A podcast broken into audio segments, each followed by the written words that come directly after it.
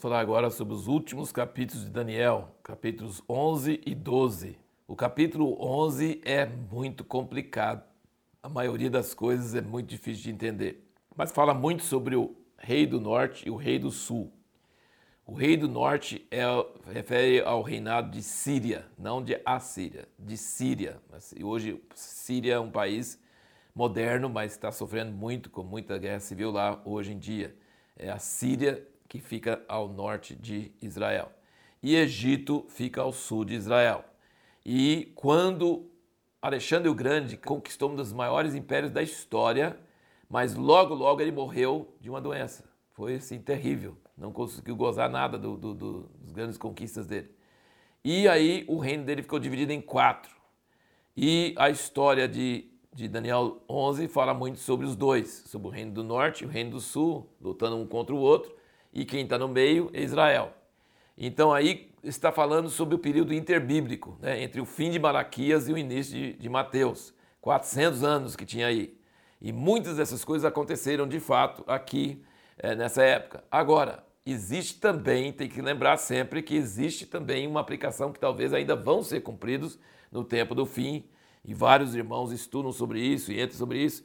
Mas se você não, é, eu não entendo, você também pode não leu e não entendeu, mas só leia, né, com fé que que vai adiantar, que vai ter fruto na sua vida.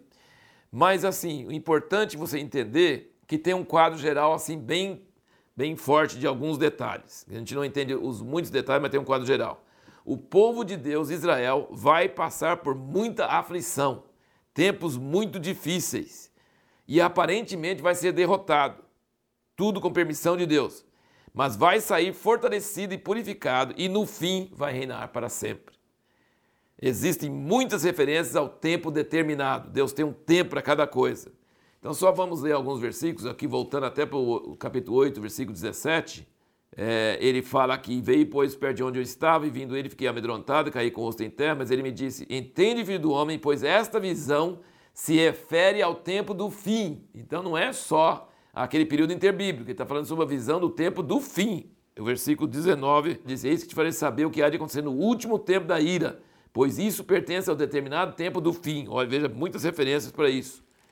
E versículo 21 e 22 ele vai prosseguindo aí falando sobre esse tempo do fim, sobre a época certa. Várias coisas aqui no versículo 26 do 8, ele fala: Tu, porém, encerra a visão, porque se refere a dias muito distantes. E aí você vai para o capítulo 11 aqui, ele volta a falar sobre isso. 11, versículo 30, ele diz: Porque virão contra ele navios de Quitim que lhe causarão tristeza, por isso voltará e se indignará contra o santo pacto, é o povo de Deus, e fará como lhe aprover, voltará e atenderá aos que tiverem abandonado o santo pacto Versículo 31. Estarão ao lado dele forças que profanarão o santuário, isto é, a fortaleza, tirarão o holocausto contínuo, estabelecendo a abominação desoladora. Ainda aos violadores do pacto ele perverterá com lisonjas.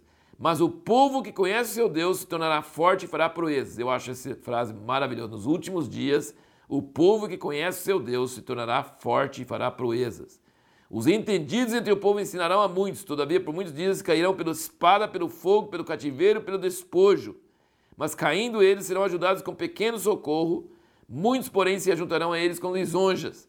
Alguns dos entendidos cairão para serem acrisolados, purificados, embranquecidos até o fim do tempo, pois isso ainda será para o tempo determinado. Então, isso aqui pode aplicar para o tempo dos Macabeus, que aconteceu muita coisa parecida disso no tempo no interbíblico, mas claramente está falando sobre o fim dos tempos e Jesus ainda fala sobre a abominação desoladora. Então, Jesus foi muito tempo depois, entendeu? desse tempo interbíblico. Então, ainda é, está falando de coisa que ainda vai acontecer. Então, várias referências bíblicas estão falando de um tempo de aflição, de um tempo difícil.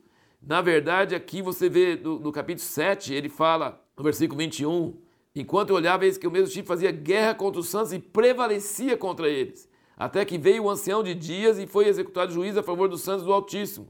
E chegou o tempo em que os santos possuíram o reino. Então ele sempre está falando que vai ter um tempo muito difícil para os santos, para o povo santo de Deus. E então, assim, você pode não entender os detalhes, pode não entender exatamente qual a ordem das coisas que está falando, mas uma coisa você entende: que vai ter um tempo muito difícil para o povo de Deus, muitas é, trevas, muita perseguição, aparentemente derrotado, Mas isso vai purificar o povo de Deus e no fim eles vão reinar. Né? O capítulo 12, versículo 1 diz: Naquele tempo se levantará Miguel, o grande príncipe, que se levanta a favor dos filhos do teu povo, e haverá um tempo de tribulação, qual nunca houve, desde que existiu nação até aquele tempo. Mas naquele tempo livrar-se ao teu povo todo aquele que for deixado escrito no livro. E aí, continuando aqui no capítulo 12, ele diz: E muitos que dormem no pó da terra ressuscitarão, uns para a vida eterna, outros para vergonha e desprezo eterno. Os que forem sábios, pois resplandecerão como o fulgor do firmamento, e os que converterem a muitos para a justiça, como as estrelas sempre eternamente. Isso claramente está falando de coisa que ainda não aconteceu, sobre o fim do tempo, sobre a volta de Cristo. Né? Então, da ressurreição dos mortos. Então, precisa entender que essas profecias de Daniel, às vezes tem muitos detalhes meio obscuros, mas está falando sobre coisas que ainda não aconteceram e vai haver grande luta, grande perseguição, grande angústia, grande tribulação, mas vai haver grande vitória final do povo de Deus, tanto de Israel como da igreja, para é, reinar com Cristo depois. E você vê que há uma ligação muito forte entre ser sábio e ser justo. Nós acabamos de ler no versículo 3 ou 12, ele fala: os que forem sábios e os que convertem muitos para a justiça.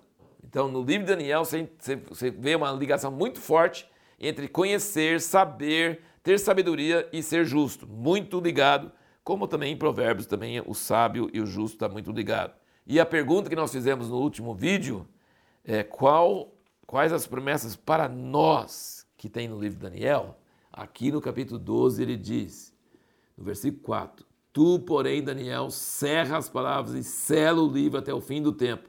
Muitos correrão de uma parte para outra e a ciência se multiplicará. Ele está dizendo aqui, que Daniel não ia entender as coisas, que era para selar o livro, para fechar, porque nos últimos tempos, quando chegar o fim do tempo, aí muitos vão correr de uma parte para outra e a ciência, o que é a ciência? O conhecimento do livro, conhecimento de coisas que Daniel não sabia, tá?